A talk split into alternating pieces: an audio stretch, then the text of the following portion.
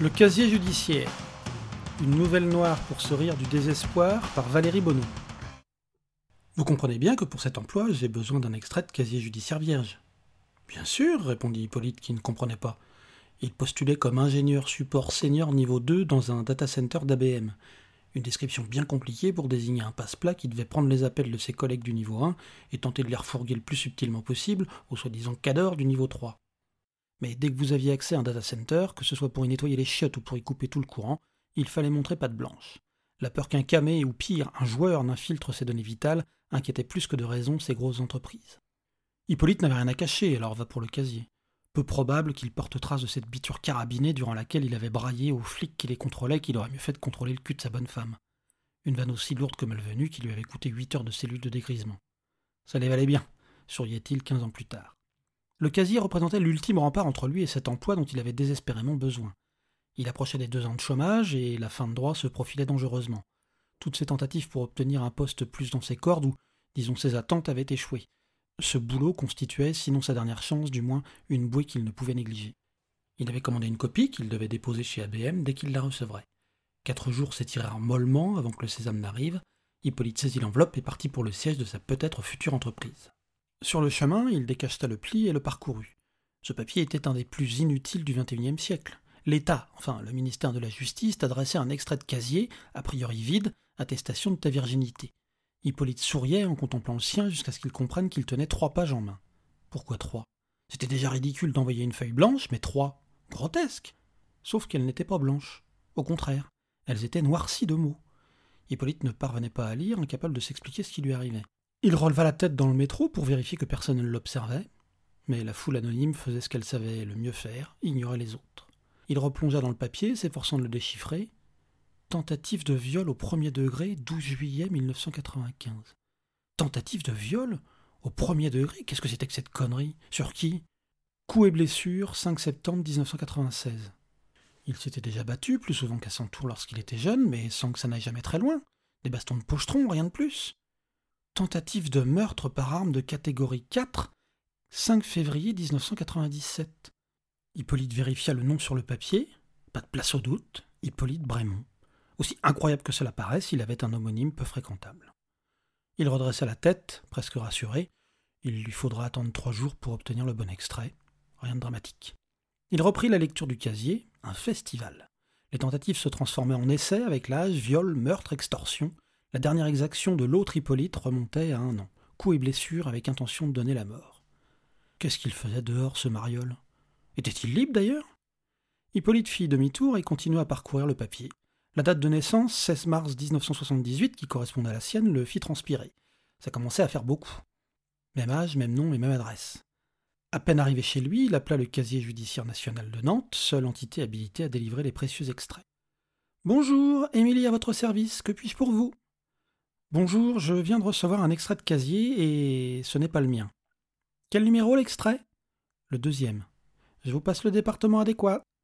Pendant que la sonnerie d'attente entamait son irritante mélopée, Hippolyte apprécia la rapidité avec laquelle elle s'était débarrassée de lui. S'il pouvait en faire autant dans son prochain boulot, ce serait une sinécure. Mais pour obtenir la sinécure, d'abord le document correct. Émilie, bonjour, que puis-je pour vous? Ah, vous appelez Émilie aussi? Sa remarque alliant ridicule et absurde tomba à plat. Il reprit. Voilà, vous, m'avez envoyé un extrait qui n'est pas le bon.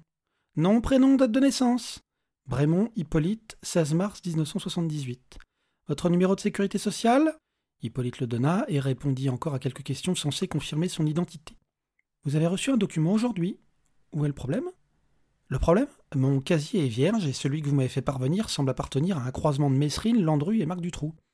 Il se demanda s'il n'avait pas abusé sur les comparaisons, Effectivement, monsieur, vous avez un passé chargé, mais je ne vois pas bien ce que nous pouvons y faire. Non, vous ne comprenez pas. Ce n'est pas mon casier. Je n'ai jamais tué, violé ou agressé qui que ce soit. Il y a erreur. Un homonyme, sûrement. Sûrement. Hippolyte saisit bien au ton d'Émilie qu'il n'était pas le premier à appeler, qu'elle devait être harcelée par des condamnés exigeant la disparition d'une ligne gênante. Mais il ne pouvait pas laisser tomber.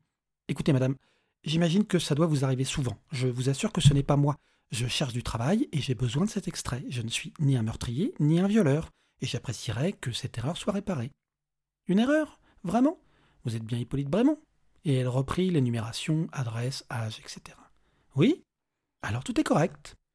Non, tout n'est pas correct, tout est faux. Il doit bien y avoir un moyen de le prouver. Les informations viennent de quelque part. Remontez à la source et vous trouverez votre bévue. Sûrement, je vais faire une recherche. Le ton qu'elle avait employé ne le rassurait pas le moins du monde. La musique d'attente, toujours insupportable, résonna pendant ce qui sembla une éternité à Hippolyte. Monsieur Brémond? Oui. La voix portait moins de traces d'arrogance. Un bon signe songea Hippolyte. Il se peut, je dis bien, il se peut qu'une erreur se soit glissée dans un de nos fichiers. À la bonne heure La patience, la politesse finissaient toujours par triompher. Il n'y avait jamais aucune raison de s'énerver. Votre condamnation pour mise en danger de la vie d'autrui du 30 septembre 1996 aurait dû être supprimée car il y a prescription. Pour le reste, tout est conforme. Tout est conforme, espèce de grosse pute, tu te fous de ma gueule?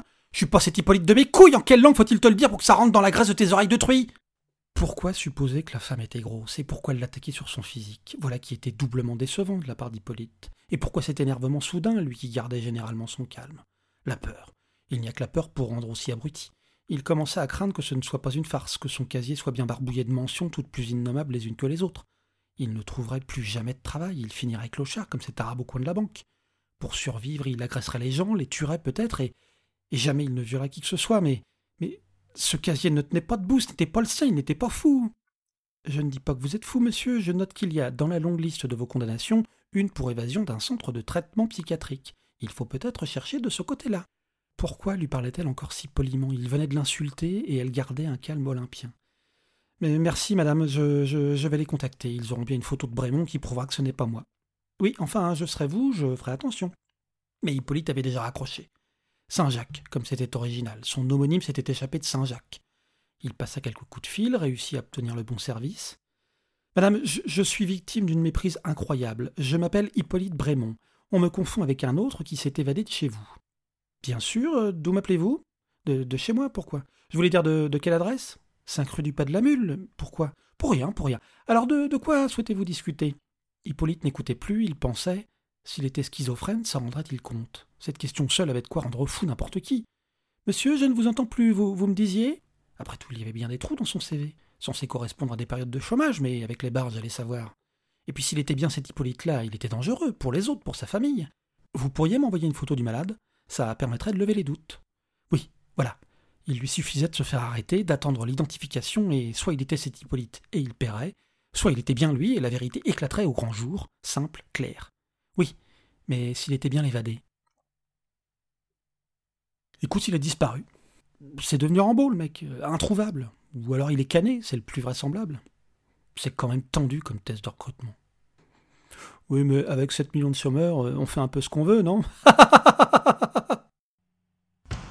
Si cette nouvelle noire pour sourire du désespoir vous a plu, vous pouvez en retrouver d'autres sur mon site valeriebono.com. A bientôt